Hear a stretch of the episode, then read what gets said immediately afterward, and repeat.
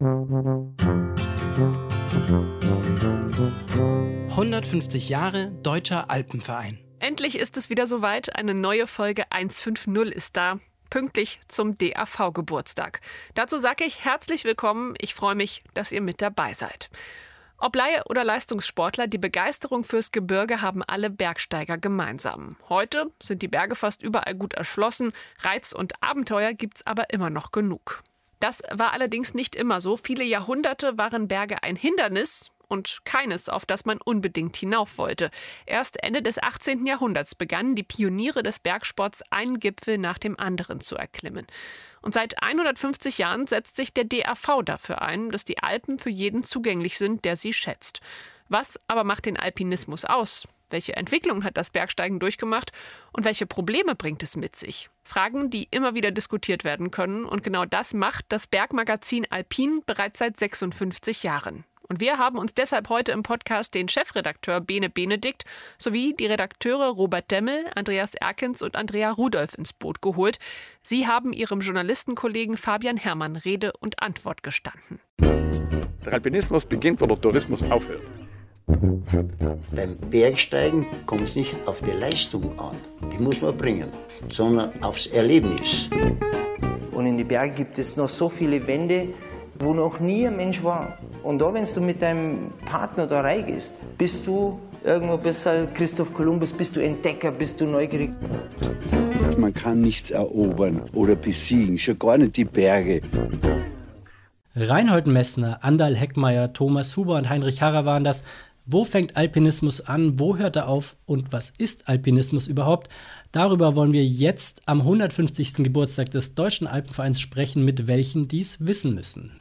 Mit vier der Macher des Bergmagazins Alpin, das hier ursprünglich auch mal mit dem Namen Alpinismus gegründet wurde. Bene, du bist der Chefredakteur. Was hat dich zum Bergsteigen gebracht? Ich bin in den Bergen geboren, in Füssen, zu Füßen der Berge und von daher war es klar, dass man halt in die Berge geht. Das war nie ein Leistungsbergsteigen, sondern das gehörte halt einfach zum Alltag dazu, vor allem das Skifahren im Winter. Andi, du bist zu Fuß mit dem Mountainbike, mit den Skiern im Gebirge unterwegs. Welches einschneidende Erlebnis hat dazu geführt, dass dich die Berge nicht mehr losgelassen haben? Also das ist eigentlich nicht eins, sondern viele. Am eindrücklichsten erinnere ich mich eigentlich daran, dass ich mit meinen Eltern schon früh in den Bergen unterwegs war. Natürlich noch gezwungenermaßen am Blankenstein oder auch anderen Münchner Hausbergen und dann später tatsächlich auch selber. Und da war dann irgendwann mal eine Jugendfreizeit mit Klettern am Seil. Und das hat mich total abgeholt und seitdem bin ich den Bergen sowieso völlig verfallen. Was war es bei dir, Andrea? Ja, auch die, die Eltern natürlich. Meine Eltern waren auch ziemlich bergverrückt. Das heißt, ich musste meine Kindheit in den Bergen verbringen. Die Mama war Skilehrerin, also musste man zwangsläufig auch nachziehen. Und dann aber tatsächlich war es bei mir eher Südamerika. Also die hohen Berge dann in den Anden, die haben es mir dann schon angetan. Und dann ist das Feuer neu entfacht. Robert, du bist auch schon ganz lang bei Alpin, warst vorher beim Roter Verlag. Klingt auch sehr nach einem Leben für die Berge. Warum? Ja, es ist in der Tat schon ein Leben für die Berge. Es fängt allein schon dadurch an, dass Alpin und ich gleich alt sind oder fast gleich alt sind. Wir haben beide 1963 das Licht der Welt erblickt, wenn man das für eine Zeitschrift so sagen kann. Und ja, bei mir waren es auch familiäre Geschichten eigentlich. Der Vater war Skilehrer, die Mutter war Skilehrerin, der Opa war Bergführer. Und so durfte ich dann mit 16 die ersten Skitouren unternehmen und ja, der erste Skiberg war der Piz Palü und von da an hat die Fackel eigentlich gebrannt. Alpinismus, ein Deutungsversuch. Was ist Alpinismus für euch, Biene? Alpinismus ist das Steigen auf Berge überall auf der Welt, die höher sind als das Gebiet, das von leichten Wanderwegen erschlossen wird. Das überall auf der Welt habe ich deswegen betont, weil es in Südamerika ja den Andinismo gibt und die dortigen Alpenvereine nicht Club Alpino, sondern Club Andino heißen, die aber tatsächlich auch das Gleiche meinen und das Gleiche tun wie die Alpenvereine in Europa.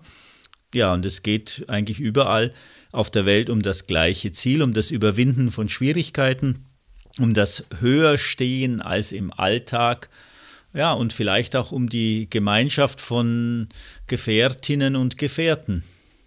Andrea? Ja, einfach auch seine eigenen Grenzen zu überschreiten. Etwas zu erreichen, was vorher niemand erreicht hat, eine, eine Höhe, seine eigene mentale Kraft zu nutzen, um den Körper zu Sachen anzutreiben, die man sich davor vielleicht hätte nicht vorstellen können. Andi? Naja, also wir sind jetzt sehr nah an dem Begriff, aber ich würde das schon auch ein bisschen weiter fassen, weil im letzten Endes ist es ja schon auch für viele nicht nur eine Ideologie, sondern halt auch eine, eine Lebensphilosophie im weitesten Sinne. Und dementsprechend, wie sich die Menschen eben ändern, ändern sich natürlich auch deren philosophische Einstellungen. Und deswegen ist, finde ich, vor allem heute sichtbar, dass der Alpinismus eben ein Spiegel unserer Zeit ist, weil er sich eben ständig verändert und nicht immer gleich geblieben ist. Und ähm, wenn ich mir anschaue, wie in den 60er Jahren über die Retissima-Besteigungen gesprochen wurde, wie es dann in den 80er Jahren verpönt war, dann so Sachen wie Mauerhakenstreit oder auch überhaupt den Kommerz an den 8000ern, wie wir ihn jetzt vielleicht auch heute erleben, dann das nochmal auf die Spitze getrieben, vor Akklimatisation, wenn ich heute ins Hochgebirge fahre, dass ich mich zu Hause im Zimmer in einem Höhenzelt vorbereite, vorbereiten kann auf die Exposition, auf die Höhe, um den Körper anzupassen. Dann das ganze Thema, wie ich mich äh, selber sicher fühlen will und wie die große Masse in die Berge geht. Also das spiegelt ja schon auch ein Stück weit unseren Zeitgeist wieder. Und das finde ich immer auch dann das Spannende, dass man sowas dann auch dem Alpinismus am Ende wieder ablesen kann. Der Alpinismus heute. Es ist tatsächlich so, also der Alpinismus hat sich immer ein bisschen anders definiert. Zu Beginn war es eher so Forscherdrang, Entdeckertum, weniger der Leistungsgedanke. Später kam dann der Leistungsgedanke dazu. Heute würde ich sagen, ist Alpinismus auch breitensportlich betrachtet eher so ein bewusstes Erleben von Natur, Je digitaler unsere heutige Welt wird, desto analoger werden die Fluchten daraus. Das Bergsteigen ist eine analoge Flucht aus dem digitalen Zeitalter.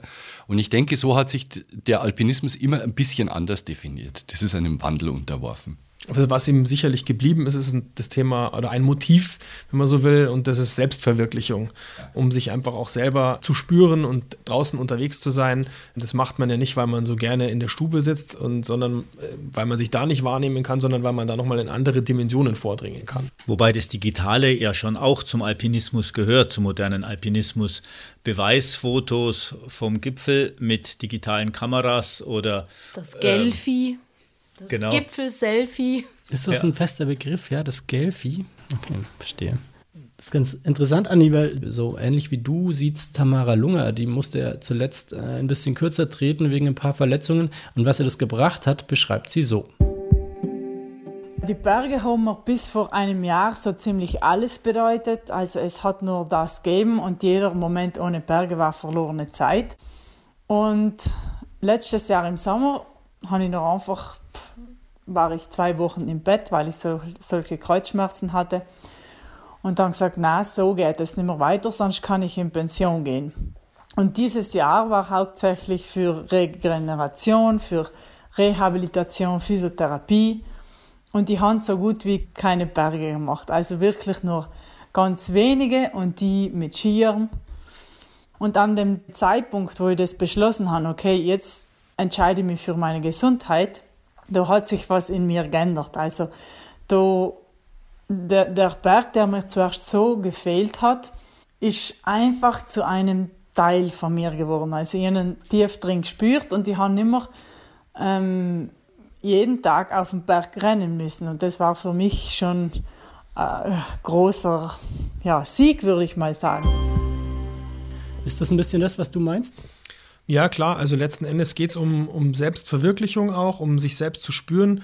Und ich meine, da kommen wir ja vielleicht in der späteren Diskussion auch nochmal drauf, aber ein, ein wichtiger Faktor ist natürlich, glaube ich, schon auch in der heutigen Gesellschaft, alles wird so in Watte gepackt und alles wird so, das Sicherheitsempfinden für viele Leute steht so im Vordergrund. Und gerade im Alpinismus habe ich eben in den ganzen Betätigungsfeldern, ob es jetzt beim Klettern ist oder auf Skitour, ja tatsächlich noch die Möglichkeit, ein selbstgewähltes Risiko einzugehen und auch zu bestimmen, wie viel Risiko ich denn bereit bin zu investieren, bis zum maximal möglichen, nämlich am Ende in Kauf zu nehmen, dass ich vielleicht bei einer Besteigung eines 8000ers ohne Zuhilfenahme von Flaschen Sauerstoff tatsächlich auch mein Leben lasse. Ähm, wo kann ich das heute? Also außer wenn ich ins Auto steige, aber auch da gibt es ganz äh, definierte Regeln, die dafür sorgen, dass man möglichst wenig Risiko eingehen muss. Ja, Alpinismus ist ja immer auch Erfolg, ist Scheitern und dazwischen steht irgendwo der Verzicht. Wichtig äh, waren ja für den Alpinismus immer auch Erstbegehungen. Ob das jetzt 1336 am Mont Ventoux durch Petrarca war oder später am Mont Blanc, am Matterhorn oder Mount Everest. Für viele sind Erstbesteigungen immer noch ein wichtiges Kriterium bei der Definition von Alpinismus. Wie seht ihr das? Die Frage ist, ob wir da wirklich noch uns ja, in unserer Zeit oder auf der Höhe unserer Zeit unterwegs sind. Wenn du heute eine Erstbesteigung machen willst, klar, es gibt noch irgendwelche Zacken auch in den Dolomiten, auf denen möglicherweise noch niemand war, zumindest keine Spuren hinterlassen hat. Aber die, die Erstbesteigungen, die für uns, wie in Alpin im Bergmagazin, auch medial interessant sind, passieren in der Antarktis oder in irgendwelchen Gegenden, die schwer zu erreichen sind, die teuer zu erreichen sind, die nur durch die Finanzierung mit Sponsoren möglich sind. Andi, du schaust sehr Hm, skeptisch. Ja, ich schaue skeptisch, weil ähm, das stimmt natürlich zum einen, was der Bene sagt und zwar, zwar völlig zu Recht sagt. Also das ist natürlich einfach aus der Position des gesponserten Athleten, aber es gibt auch ganz viele Beispiele für Leute, die jetzt vielleicht keine Erstbesteigungen, aber Erstbegehungen machen und die eben schon noch ihre Ziele so finden, wie das die Erstbegehrer der früheren Tage tatsächlich auch getan haben, nämlich nach reinem Lust und Gutdünken. Da sucht man sich halt in den Dolomiten eine besonders feine, schöne Wand oder irgendwo in den anderen Alpenregionen und hat halt da das Glück, vielleicht einen neuen Weg zu finden durch diese Wand aufgrund veränderter technischer Voraussetzungen, besserer mentaler Fähigkeiten oder was auch immer. Ähm, also man nimmt nimm mal nur das Beispiel von Alex Honnold, der jetzt 2017 Free Solo auf den El Capitan geklettert ist. Ich meine, die Route ist 98 von den Huberburm erst begangen worden, eröffnet worden im freien Klettern. Und Ronald hat das Free Solo gemacht und es ist also auch eine neue Dimension, ein medialer Paukenschlag, obwohl der Berg total bekannt ist, man auf der Rückseite spazieren draufgehen kann, die Route äh, längst bekannt war und trotzdem hat es einen großen Widerhall gefunden, bis hin zu einem Oscar für den Dokumentarfilm darüber. Also das ist schon nochmal anders. Bene, du willst was sagen dazu? Das Thema Erstbegehung und Erstbesteigungen ist ja auch, da haben wir jetzt so ein bisschen drumherum getanzt, aber es noch nicht wirklich ausgesprochen, ist ja auch immer ein Element der Kreativität. Also welche Route finde ich, welche Route überlege ich mir, wo, wo kann ich wie unterwegs sein. Das klang ja auch sehr schön ähm, vor, bei Thomas Huber an, der bei unserem Eingangszitat gesagt hat, wenn man in die Berge geht, ist man wie Kolumbus. Man weiß nicht so recht, wo es hingeht, man hat eine Idee, aber die Verwirklichung liegt in unseren eigenen Händen. Wann habt ihr denn den Ismus verloren? Euer Heft wurde ja auch mal als Alpinismus gegründet und heißt jetzt nur noch Alpin. Naja, das ist eigentlich ein ganz interessanter Zeitpunkt. Das war im Jahr 1982. Da hat der Alpinismus im Heftennamen seinen Ismus verloren. Und das war just das Jahr oder der Zeitpunkt, als Reinhold Messner die Herausgeberschaft von Alpin übernommen hat.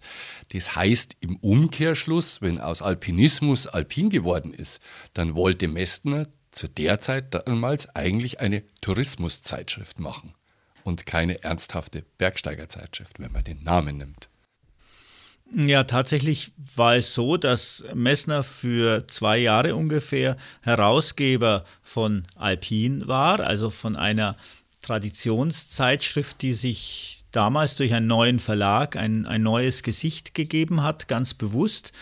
Aber erst als Messner weg war, wurde es dann eigentlich richtig für eine gewisse kurze Zeit zu einem, sagen wir mal, Reisetitel mit ähm, leicht bekleideten Damen auf dem Titel die auf ihre Weise die Schönheiten der Berge zeigten. Und es dauerte dann wieder ein paar Jahre, bis ähm, Alpin sich wieder dem ernsthaften Bergsteigen gewidmet hat, was ja immer auch noch unsere, unser Unterfutter ist, sagen wir es mal so. Der Alpinismus im Wandel. Was waren denn für euch die wesentlichen Veränderungen der letzten Jahre? Andi. Also ich glaube, man müsste das jetzt natürlich schon in den größeren Bogen setzen.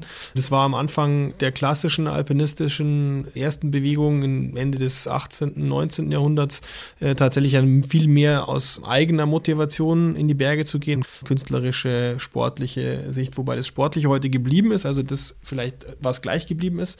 Die Menschen gehen immer noch auf den Berg, erstens, weil er da ist und weil es ihnen Freude bereitet, sich körperlich zu ertüchtigen und dann irgendwann mal runterzuschauen. Ich glaube, das ist immer noch dasselbe. Ob ich jetzt auf einen 2000 Meter hohen Berg steige oder einen 8000 Meter hohen Berg steige, das dürfte mit Sicherheit die große Motivation sein. Was sich sicherlich verändert hat, ist das Profitum und der Grad der davon abstrahlenden ja, Energie, die die anderen Menschen dann aufnehmen wollen und auch einen Teil von diesem Profitum abhaben möchten. Ähm, sei es die Selbstverwirklichung, dass ich es auch mal geschafft habe, auf dem Everest zu stehen und mir auf die Schulter klopfen kann, oder sei es tatsächlich das Streben nach einer Selbstverwirklichung im Sinne von, damit kann ich mir den gleichen Lebensstil leisten, weil mich jemand unterstützt und dafür sorgt, dass ich mich bewegen kann, ähm, frei von Büroalltag. Andrea?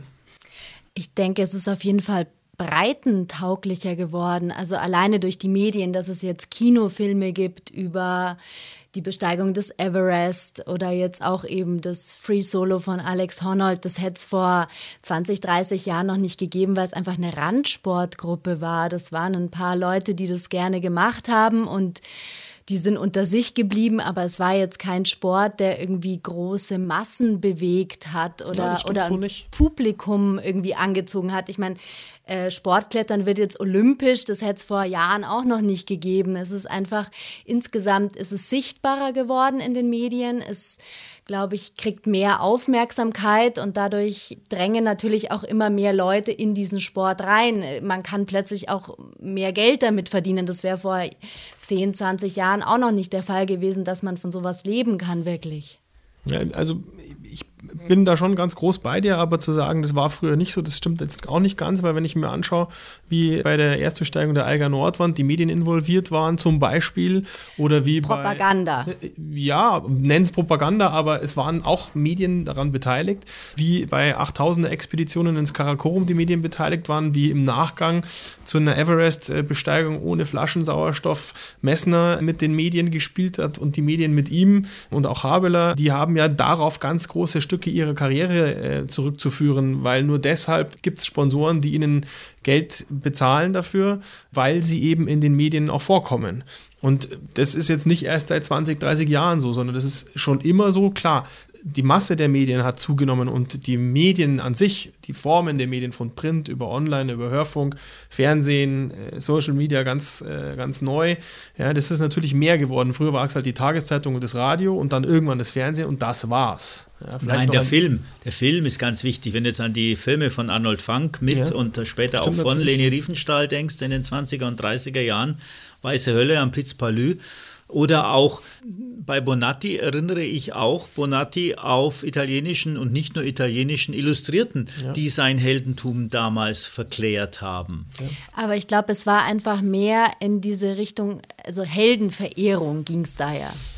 Weil letzten Endes, glaube ich, sieht man an dem, was wir jetzt gerade schon diskutiert haben, ganz eng ist immer die Rolle von Spitzensport und Medien verflochten, von Anfang an eigentlich. Ja? Also es gibt immer die Frage, wer ist zuerst da, die Medien oder der Spitzensportler, wer beeinflusst wen mehr. Ähm, Fakt ist, es gibt eine ganz enge Verstrickung einfach wenn Petrarca 1336 nicht über seine Besteigung geschrieben hätte, medial, wüssten wir ja auch nichts davon. Aber ich denke, es ist auch so mit der ganzen Verbreiterung des Bergsports, das ist schon etwas Neues auch. Auch wenn früher von Spitzenleistungen berichtet wurde. Heute ist es ja so, dass in der ganzen Werbung, im Marketing, bei ganz vielen Produkten die Berge eine Rolle spielen und Menschen, die an Bergen rumturnen, die man früher überhaupt nicht mit den Bergen zusammengebracht hätte. Sind dann die Medien auch mit Schuld, sage ich mal, an diesem immer höher, immer schneller, immer weiter, dass es nicht mehr reicht, einfach nur auf den Gipfel zu steigen und wieder heil wieder runterzukommen?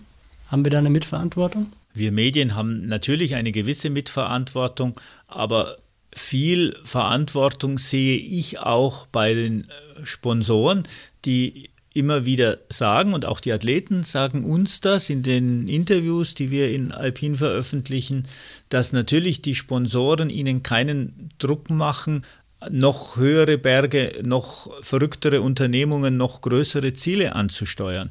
Aber es ist ja klar, wenn ich weiß, ich habe einen im Hintergrund, der mich dafür bezahlt, dass ich tolle Dinge tue, dann versuche ich das ja auch zu machen.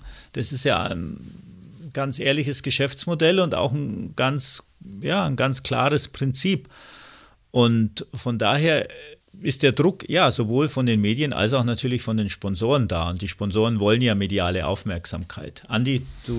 Ja, ich kann das nur bestätigen. Also ich habe ja nun doch das ein oder andere Interview für Alpin schon geführt mit den Spitzensportlern und auch diese Frage ist natürlich immer wieder eine unserer Interviews.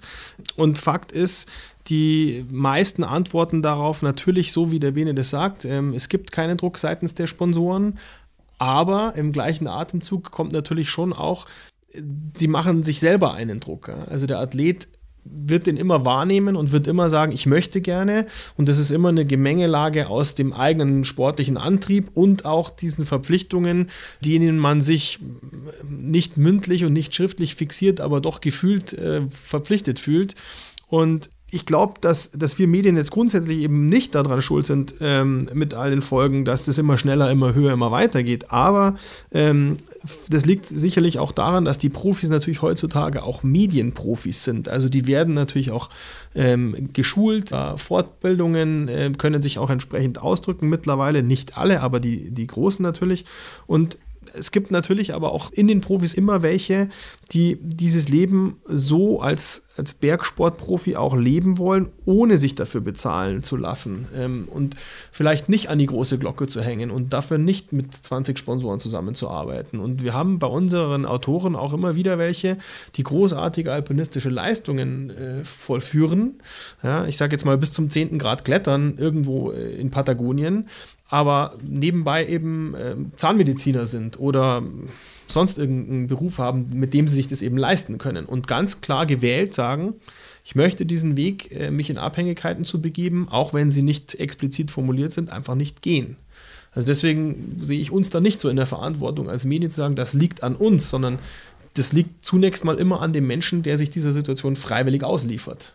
Wäre es nicht vielleicht aber andersrum schlau, den einen oder anderen zu bremsen, weil oft geht dieses Ausliefern ja ganz schön weit, bis hin, dass ja regelmäßig Menschen sterben am Berg. Aber da weiß ich jetzt nicht, ob man die Medien so in die, in die Verantwortung nehmen kann. Also das ist ja einfach eine, eine Verantwortung des Sportlers selber, welche Risiken er eingehen möchte. Und ich denke, es liegt einfach in den Menschen selbst dann immer an die Grenzen zu gehen, vielleicht noch ein bisschen weiter und etwas zu erreichen, was noch niemand gemacht hat. Also es ist ja diese, dieser innere Drang eher, den ich jetzt nicht unbedingt nur den Medien zuschreiben würde oder dafür, dass ich äh, dann das schönste Bild habe oder das tollste Buch rausbringen kann danach. Die Frage ist halt, wen du dafür verantwortlich machen willst. Also wem du diesen, diese Coaching-Rolle sozusagen zuschiebst sind wir als Medien der Coach, der dem Sportler sagt, geh mal nicht so weit, weil sonst geht es vielleicht am Ende tödlich aus? Ist der Sponsor der Coach, der sagt, pass mal auf, lieber Athlet X, lass mal lieber die Finger von der Eiger Nordwand, das ist nicht deine Hausnummer? Oder braucht es einen dritten Unabhängigen, der Berater, den ja nun auch mittlerweile viele Bergsportler haben, der dann sagt, du mach mal halblang, halt mal solche Ziele hinten, äh, kommunizier die nicht an den Sponsor, kommunizier die nicht an die Medien. Wenn du das machen willst, machst es irgendwann und dann sprichst du darüber. Solche Sachen, solche Strategien, glaube ich, sind das, die den Sportlern an die Hand gegeben werden müssen. Und man muss sie halt schon davon freimachen, dass von unten ganz viele Athleten nachkommen und drücken und um Aufmerksamkeit schreien und die oberen Arrivierten immer das Gefühl haben, ich muss mich noch immer profilieren gegen die, gegen die Jungen. Ich glaube, das ist viel wichtiger. Also dieses Bergsport zum Selbstzweck, das muss, glaube ich, einfach wieder stärker in den Vordergrund rücken. Ist das denn überhaupt familienkompatibel? Also wenn man den Benny Böhm fragt, dann ist es familienkompatibel, weil der hat äh, im Interview gesagt, er geht halt einfach in der Nacht um zwei auf die Alpspitze und ist dann in der Früh am Samstag um halb elf zum Frühstück wieder anwesend. Und dann hat er den ganzen Tag Zeit für die Familie, weil dann hat er seinen Workout gemacht. Ob das nun für alle so kompatibel ist, sei mal dahingestellt. Ich bezweifle das. Hm, familienkompatibel ist auch ein ganz gutes Stichwort. Da will ich euch nochmal was vorspielen von Thomas Huber, was er gesagt hat nach einem schweren Klettersturz vor ungefähr zwei Jahren, und zwar in der BR-Sendung Lebenslinien kein Berg kann wichtiger sein wie das Leben selber. Weil ich habe so viele Fragen zu beantworten. Hey, mein, kleine, mein kleines Dirndl kommt zu mir, Papa, wie muss ich das machen, wie das und das. Der ganz banale Alltag, der ist so wichtig und herausfordernd und so so herausfordernd kann niemals ein Berg sein. Und so wichtig kann niemals ein Berg sein. Wie eigentlich dieses ganz kleine Familiendasein. Und für das, ich sag mal wirklich, habe ich zu überleben. Aber es gehört auch mit zu meinem Leben dazu, mich herausfordern zu lassen. Der Alpinismus und seine Probleme. Dass also einzelne Spitzenbergsteiger immer schwierige Dinge tun, ist ja das eine. Aber lasst uns mal noch auf eine andere Entwicklung schauen, nämlich dass immer mehr Nicht-Spitzensportler auf immer schwierigere Berge kommen. Das Problem am Mount Everest ist ja bekannt zum Beispiel, auch am Mont Blanc steigen mittlerweile viel mehr Menschen pro Jahr hoch als noch vor 20, 30 Jahren. Ähm, man kann sich äh, Touren kaufen in einem Monat auf dem Mount Everest. Auch da können wir uns noch mal kurz ein Zitat anhören, und zwar von Reinhold Messner, was er in den NZZ-Standpunkten gesagt hat. Und deswegen nenne ich auch heute den Alpinismus der heutigen Zeit Pistenalpinismus. 99 Prozent der Bergsteiger gehen heute nicht in Eigenregie, in Eigenverantwortung in irgendeine Wand oder auf irgendeinen Berg, sondern sie folgen einer Piste. Und wenn es im zwölften Schwierigkeitsgrad ist, wenn ich alle zwei Meter einen eingebohrten Stift in der Wand habe, sodass ich nicht mehr runterfallen kann, folge ich diesen Stiften. Das ist eine vertikale, schwierige Piste, aber runterfallen kann ich nicht. Und wenn ich von einem Berg nicht runterfallen kann, ist er kein Berg mehr, sondern eine Attrappe. Ist der Alpinismus zum alpinen Tourismus verkommen? Bene. Verkommen ist so eine typisch messnersche Wertung. Der von Touristen besuchte Schlösser und Museen in Südtirol betreibt, aber gleichzeitig Pistenalpinismus schmäht, das ist mir ein bisschen zu kurz gesprungen. Ja, es gibt viele Menschen, die Herdenmenschen sind, die gern im Rudel in die Berge gehen, die gerne äh, ausgeschilderten Wegen, gebahnten Routen folgen. Aber ich kenne auch viele Leute, für die es einfach schön ist, draußen zu sein was nicht immer heißt, dass man weglos irgendwo durch ein Naturschutzgebiet bricht oder auf verbotenen Gipfeln bivakiert, sondern dass man einfach die, die Schönheit der Natur, das Einssein mit der Schöpfung, wenn man so will, genießt. Und natürlich ist es Tourismus, wenn ich mich in den Zug setze oder ins Auto und in die Berge fahre und dann eine Bergtour mache. Klar, natürlich, dem entgehen wir nicht. Robert? Also das, was du, Fabian, vorher angesprochen hast, was Messner angesprochen hat, es stimmt schon. Natürlich gibt es Ziele in den Bergen. Das sind nicht unbedingt schwierige Ziele, sondern das sind prestigeträchtige Ziele wie der Mont Blanc, wie der K2. Und ja, da ist Alpinismus zum Tourismus verkommen wahrscheinlich auch. Da geht es ums Geld verdienen, da will man ein Geschäft machen. Nebenan an Gipfeln wie dem K2 oder der Egivert oder dem Weißwein ist der Alpinist sicherlich noch in seiner klassischen Ausprägung unter sich. Also ich denke das schon so wieder, ich sehe das so wie der Robert ein bisschen. Ich glaube schon, dass es das zum Teil ist, wenn man das Wort verkommen verwenden möchte. Ich würde halt sagen, es ist einfach ein Teil davon, oder? Also ähm, es ist äh, immer auch ein Spiegel unserer Gesellschaft heute, habe ich ja vorher schon gesagt. Und das sieht man, finde ich, genau in diesem Beispiel. Es ist eben deswegen so, weil in unserer heutigen Gesellschaft eben Selbstdarstellung eine ganz große Rolle spielt. Und Instagramisierung, ich stelle mich nach außen so gut wie möglich da, hübsch mein Profil irgendwie auf es geht um die Bewunderung von anderen für das, was man selber tut. Das ist ja für viele der 8000er Bergsteiger, die am Everest hier vom Messner kritisiert werden, ja ein großes Motiv. Die sagen zwar, sie wollen selber auf dem Everest stehen, aber sie gehen natürlich damit auch nach Hause und sagen dann, ich war da oben und dann werden sie in der Nachbarschaft auf die Schulter geklopft und werden dafür bewundert. Und wer muss man den Umkehrschluss mal so sehen, wer wird denn heute noch dafür gelobt und erntet dafür Anerkennung, dass er eben demütig und zurückhaltend ist. Ja, das ist in der Tugenden, die vielleicht heute gar nicht mehr so en vogue sind sozusagen. Ja. Damit gewinnst du keinen Blumentopf, wenn du in der Schule zurückhaltend und demütig bist, sondern du gewinnst einen Blumentopf, wenn du als erster laut hier schreist und dich in den Vordergrund drängst und nur dann wirst du irgendwie belohnt. Ja? Also das sieht man schon an der Gesellschaft. Und natürlich gibt es auch von diesem Gespräch im Benediktschen Wohnzimmer ein Instagram-Bild auf dem Account von Alpin. Andrea, du wolltest noch was sagen, bitte. Ja, vielleicht ist es aber auch ein bisschen der Gedanke, dass man sagt, auch wenn es Pistentourismus oder alles ist, dadurch, dass es mehr Leute betreiben, ist es vielleicht auch irgendwie in den Köpfen verankert, dass man dann das auch schützen muss. Also dieses, was man selbst gesehen hat, was man selbst erlebt hat, möchte man vielleicht mehr schützen und bewahren, auch für die nächste Generation, als wie wenn man es nur aus Bildern oder aus dem Fernsehen kennt. Sehr oft auch mit Zoo so, dass man sagt, die Tiere, die man mal wirklich näher gesehen hat, hält man für schützenswerter, als wie wenn man sie einfach nur vom Bildschirm kennt. Aber ist die Grundidee nicht immer noch bei allen Veränderungen und Entwicklungen dieselbe, nämlich das Kratzen an den eigenen Grenzen? Robert, was meinst du? Also ich finde, es gibt nicht einen Alpinismus, sondern es gibt viele Alpinismi sozusagen. Für jeden ist das ja irgendwie was anderes. Für den Amateur, für den Profi, für wen auch immer. Für mich ist es so, hm, ich glaube, dass im Alpinismus da gibt es eine große Breite, die an den eigenen Grenzen kratzt, immer noch. Und natürlich gibt es Spitzenbergsteiger, die an den Grenzen des Möglichen kratzen. Lass mich mal noch eins äh, vorspielen, nämlich von Hermann Buhl, dem ersten Menschen auf dem Nanga Parbat. Das Bergsteigen ist etwas Unstetes. Man geht und geht und kommt nie ans Ziel. Darin liegt vielleicht gerade der besondere Reiz. Man sucht etwas, das man doch nie findet. Vielleicht so?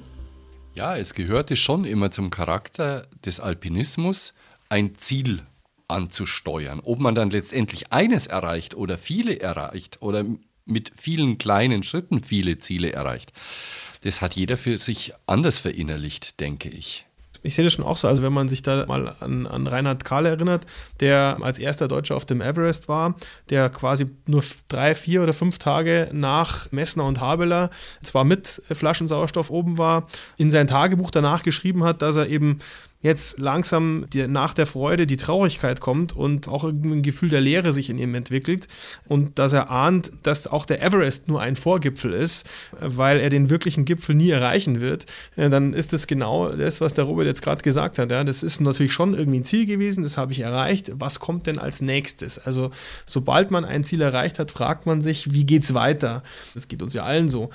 Ähm, und die, die, Ziele ändern sich mit jeder Lebenssituation und man versucht einfach so viele wie möglich zu finden und aber immer in diesem Gefühl zu bleiben. Und insofern hat das alles seinen Platz im Alpinismus. Genauso gehört für mich ganz entscheidend dazu, dass du von dem Gipfel aus einen anderen siehst, einen Berg, der dich anspricht und auf den du dann auch hinauf möchtest. Der Alpinismus von morgen. Wie muss man auf die Entwicklungen reagieren? Tamara Lunger, Weltklasse-Skibergsteigerin, zieht zum Beispiel daraus, dass es immer voller wird am Berg, ganz eigene Konsequenzen. Jeder hat es ja irgendwo verdient, seinen Träumen nachzugehen. Ob das jetzt einer äh, ein Multimillionär ist, der will auf den Everest steigen mit Sauerstoff und fünf Sherpa, ob das jetzt ein Profiathlet im Bergsteigen ist oder wie auch immer. Also jeder hat sich das verdient, weil die Berge sind ja schön.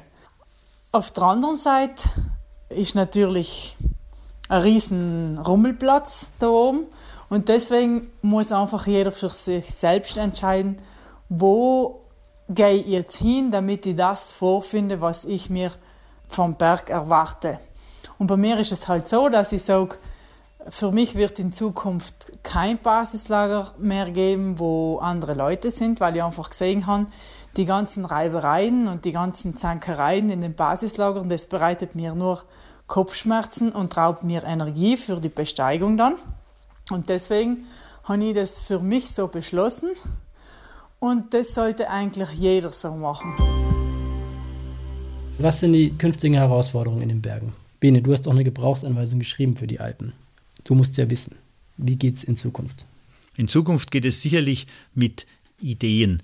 Nicht damit, hallo, wir haben hier einen schönen Berg oder einen schönen See, kommt doch bitte bei uns vorbei. Ziele, in denen es so ist, ob das jetzt der Prager Wildsee ist, ob das der Königssee ist oder ob das die Königsschlösser in Neuschwanstein sind, fangen seit einiger Zeit an, Konzepte gegen den Overtourism zu entwickeln. Sich zu überlegen, wie wird das sein, wenn in ein paar Jahren eine Milliarde chinesische Mittelständler bei uns ihre Instagram-Bilder machen wollen und auch irgendwo bei uns schlafen und essen wollen. Das ist jetzt ein allgemein touristisches Phänomen, aber das betrifft natürlich auch etliche Alpengipfel. Also die Kernfrage ist, wie können wir oder wie können die dafür Verantwortlichen den Ansturm von Besuchern auf ganz bestimmte, besonders begehrte Ziele steuern? Das wird die Kernfrage der nächsten Jahre sein. Um auf der anderen Seite natürlich besonders schützenswerte Natur und Lebensräume erhalten zu können, die man halt rausnimmt aus diesen massentouristischen Konzepten. Ich glaube, man muss auch schauen, dass man den nachhaltigen Tourismus noch mehr etablieren kann, damit die Berge nicht noch mehr zum Spielplatz des Funsports werden. Wie kann es gelingen? Ja, es fängt ja schon bei der Jugendbildung an, oder? Also der, der Jugend beibringen, was ist schützenswert, was wollen wir erhalten und was ist auch erhaltenswert. Ihr kennt eure Leser ja gut. Wie nehmen die die Entwicklungen in den Bergen wahr? Wie begleiten die die? Wir glauben, dass sie Beiträge besonders schätzen, wo wir auf nicht so bekannte Berge, auf nicht so auf den ersten Blick attraktive Ziele hinweisen und Wege dorthin zeigen und die Schönheit auch von stilleren Tälern vorstellen in Alpin. Ich glaube, das ist, glaube ich, eine ganz gute Verbindung zu der vorigen Frage auch, weil natürlich braucht es Steuerungskonzept. Ich glaube, da sind wir uns alle einig. Wer die vorlegen muss, können wir jetzt vielleicht nicht ganz beantworten. Da sind sicherlich auch die Touristiker vor Ort gefragt. Im Zweifelsfall natürlich auch die Politik mit entsprechenden Schutzmaßnahmen wie Alpenplan und so weiter, um da auch entsprechende Maßnahmen verankern zu können dann vor Ort. Aber die Frage nach den Lesern ist natürlich auch richtig gestellt, weil die wünschen sich natürlich schon einerseits diese Naturschutzthemen und auch so, äh, viele wünschen sich, glaube ich, auch so ein Stück weit die Zeit zurück, wie es in den Alpen vor 60 Jahren war, dass man noch etwas freier sich bewegen konnte. Und einer von den wenigen war, die diesen Raum für sich entdeckt hatten und haben auch so vielleicht ein Stück weit ein verklärtes Bild und freuen sich dann über das, was der Bene gesagt hat, dass wir ihnen nicht so volle Gipfelziele vorschlagen, wo sie dieses Selbstbild noch erleben können. Aber ich glaube, das ist insofern verklärt, deswegen habe ich das Wort auch gewählt, weil man sich tatsächlich ja auch selber an der eigenen Nase packen muss. Also die Frage muss man sich schon stellen, wenn ich am Wochenende, am Samstagmorgen von München aus in die Berge fahre, muss es dann die Spitzenseeregion sein oder fahre ich an den Tegernsee, ähm, wo eben 70.000 andere Münchner auch hinfahren. Oder suche ich mir halt bewusst mal was Niedrigeres aus, was ein bisschen abseitiger vom Schuss ist und wo es vielleicht nicht so ganz kommod ist, hinzukommen, weil ein großer Parkplatz, eine große Hütte oben steht mit entsprechender Infrastruktur, die bedient wird. Diese Fragen, glaube ich, gilt es im Einzelfall zu klären und die Gesamtzahl unserer Leser und User und Zuhörer wird sich da wiedererkennen und sagen, ja stimmt, wenn ich das auch so machen würde, dann würde es diese Fälle von Overtourism zumindest an der Rotwand treiben oder am äh, Wendelsteingipfel nicht geben. Ja, ich denke, unser Leser sucht Lagerfeuerromantik, emotionales Erleben der Berge, nachhaltiges Erleben, echtes Erleben. Ich glaube, da ist es gar nicht so wichtig, auf welchen Gipfel man steigt, zu welcher Hütte man steigt, sondern das Erlebnis draußen, von dem vorher, glaube ich, auch der, der Heckmeier gesprochen hat. Das ist für die Leute heute wieder wichtig. Und ich glaube, das ist etwas, was wir als Medium tun könnten, dass wir das unserem Leser spiegeln. Das ist eure Rolle als Medium. Jetzt kommen wir mal noch auf die Rolle des Alpenvereins, der ja 150. Geburtstag feiert. Der Alpinismus und der DAV.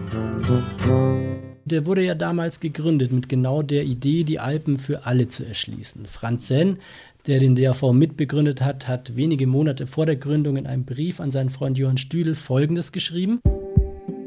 Der Verein soll nicht ein spezifisch Tiroler, sondern ein allgemeiner deutscher Alpenverein sein. Meine Gründe vermuten Sie wohl. Es sind vorzüglich zwei. Um mehr Teilnehmer heranzulocken und weil die Schönheit der deutschen Alpen nicht Eigentum Einzelner, sondern aller ist, die sie genießen wollen. Ziel erreicht, würde ich sagen. Welche Rolle soll der Alpenverein künftig spielen? Robert. Ja, also mir geht es oft so, wenn ich die Jahresberichte der Alpenvereine lese, dann sehe ich in jedem Jahr von einem neuen Mitgliederrekord.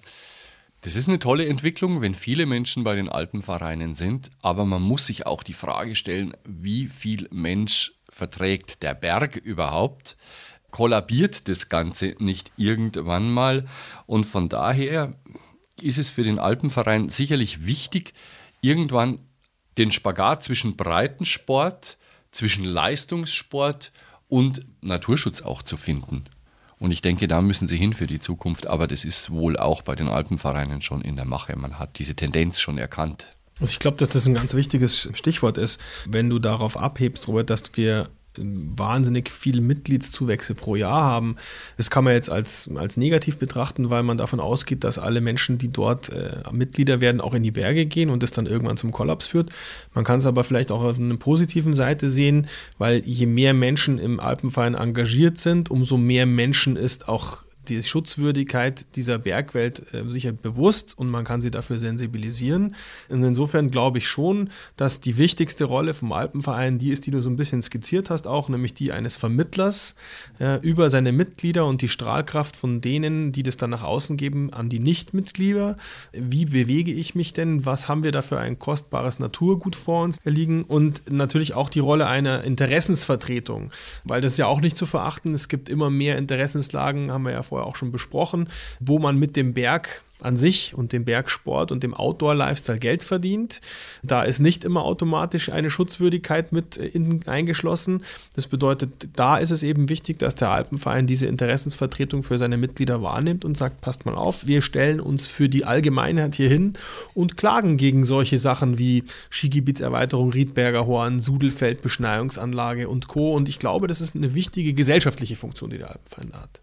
Andrea? Und natürlich auch die Vorbereitung. Also jemand, der eine Ausbildung hat, der weiß, wie er sich in den Bergen verhält und sei es nur durch Vorträge oder dass er einen Kurs gemacht hat, einen Klettersteigkurs, einen Hochtourenkurs, was immer, mindert ja auch das Risiko, in den Bergen zu verunglücken, einfach wenn man weiß, wie man sich bewegt. Der Andi hat eben das Stichwort Engagement angeschnitten. Oder du hast für die Alpenvereinsmitglieder gesagt, dass sie sich in dem Verein engagieren. Tatsächlich ist es so, dass das Engagement ja nicht für alle zutrifft. Also Engagement im Sinne von selbst tätig werden und nicht nur als Konsument irgendwo einen Obolus zu entrichten. Das ist sicherlich ein wichtiges Element auch für die Zukunft, was ja auch die Jugend wieder einschließt, selbst etwas dafür zu tun, für die Schönheit der Berge, auch für das eigene Erleben. Das ist meiner Meinung nach ganz, ganz wichtig, dass hier das Ehrenamt geschätzt wird und, und hochgehalten wird, ohne dass ein Verein nicht funktionieren kann. Der Alpenverein hat sich ja schon mehrmals in seiner Geschichte wandlungsfähig gezeigt. Ein Beispiel ist die Entwicklung des Sportkletterns, das ja anfangs sehr, sehr kritisch beäugt wurde, mittlerweile längst anerkannt. Traut ihr dem Alpenverein zu, dass er auch die kommenden Entwicklungen so gut meistert? Ich glaube, ein Verein mit 150-jähriger Geschichte, dem ist alles zuzutrauen, weil sie eben in den 150 Jahren sich schon vielen Zeitströmungen ausgesetzt gesehen haben und immer noch existieren. Deswegen denke ich, dass das auch diese Herausforderung gut zu meistern ist, wobei das sicherlich eine sehr große ist, nämlich diesen Spagat zwischen Spitzensport und Naturschutzverband. Und ich denke mal, da wird über kurz oder lang auch eine Weiche gestellt werden. Ob das nun mit einer Ausgliederung des einen oder nicht daherkommt, sei mal dahingestellt, aber es wird zumindest Personalia geben, die mehr für das eine und andere für das andere zuständig sind im Verein. Aber auch darin liegen natürlich wieder Chancen. Und ich bin da auch ganz beim Bene, der sagt, das Ehrenamt ist in so einem Verein extrem wichtig. Und das sieht man ja auch an, an den Sektionen. Also die Sektion München mit über 170.000 Mitgliedern äh, hat natürlich eine wahnsinnige Macht. Und ich glaube, das ist sozusagen auch für den Alpenverein eine große Herausforderung, auch den kleinen Sektionen ähnlich viel Mitspracherecht einzuräumen wie den großen Sektionen und dafür zu sorgen, dass das Ehrenamt versus das Profitum, was natürlich in so Riesensektionen wie München sicherlich im Vordergrund steht, nicht ins Hintertreffen gerät, sondern dass man deren Wert und Nutzen für den Alpenverein mindestens genauso gut darstellt wie die professionell auftretenden großen Sektionen.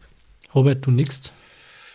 Ja, ich denke, dem Alpenverein ist da wirklich alles zuzutrauen. ich sehe das auch so. Gerade jetzt, wenn man das verfolgt, die ganze Berichterstattung anlässlich der 150 Jahr feiern, die richtungsweisenden Fragen sind ja alle schon gestellt letztendlich. Der Alpenverein braucht keine Neuausrichtung, denke ich, sondern nur eine Spezialisierung dessen, wo es hingehen soll. Es ist ja ein Jubiläumspodcast, 150 Jahre Deutscher Alpenverein. Zum Schluss, was wünscht ihr denn dem DAV zum Geburtstag? Andrea. Weitere 150 wunderbare Jahre im, im Dienste des Schutzes der Berge. Andi. Ja, ich hoffe, dass man auch weiterhin die Ruhe hat, Dinge, die heiß gekocht werden, kühl zu betrachten und sich wo nötig äh, zu engagieren und auch tatsächlich für seine Meinung einzustehen, damit auch meine Kinder und deren Kinder und unser aller Kinder Alpen vorfinden und in denen sie sich so verwirklichen können, wie wir das konnten und immer noch dürfen. Robert, dein Wunsch an den Alpenverein? Der Alpenverein begleitet jetzt seit 150 Jahren die Menschen bei ihrer Sehnsucht nach den Bergen. Ich würde mir wünschen, dass das einfach so bleibt. Und das Schlusswort kommt vom Chefredakteur. Nun, ich wünsche dem Deutschen Alpenverein eine steile Zukunft, immer mit dem richtigen Blick aufs Wesentliche, das heißt auf die Berge und dazu auch viele tatkräftige Mitglieder. Also was wir eben schon hatten, aktive, engagierte Mitgestalter, die Hüttenwart sind, Kassenprüferin oder Wegebauerin, weil all die Menschen, die wirklich vor Ort am Berg oder für den Berg etwas aktiv tun, die haben meinen größten Respekt und denen möchte ich zum 150. Jubiläum des DAV auch ganz herzlich danken, weil ohne euch Aktive wären die Alpen sehr viel ärmer. Vielen Dank. Bene Benedikt, Andrea Rudolph, Robert Demmel und Andreas Erkens vom Bergmagazin Alpin zum Thema Alpinismus. Danke euch für das Gespräch. Fabian Herrmann war das im Gespräch mit bergbegeisterten Journalisten des Bergmagazins Alpin. Viele Einblicke gab es zum Gestern und Heute des Alpinismus. Wir hoffen, euch hat's gefallen und freuen uns auf euer Feedback auf allen möglichen Kanälen, gerne auch per Mail an kommunikation.alpenverein.de alpenverein.de. Alle anderen Folgen des Podcasts findet ihr wie gehabt unter alpenverein.de slash bergpodcast. Wir freuen uns auf die nächste spannende Folge und sagen bis dahin auf Wiederhören. 150 Jahre Deutscher Alpenverein.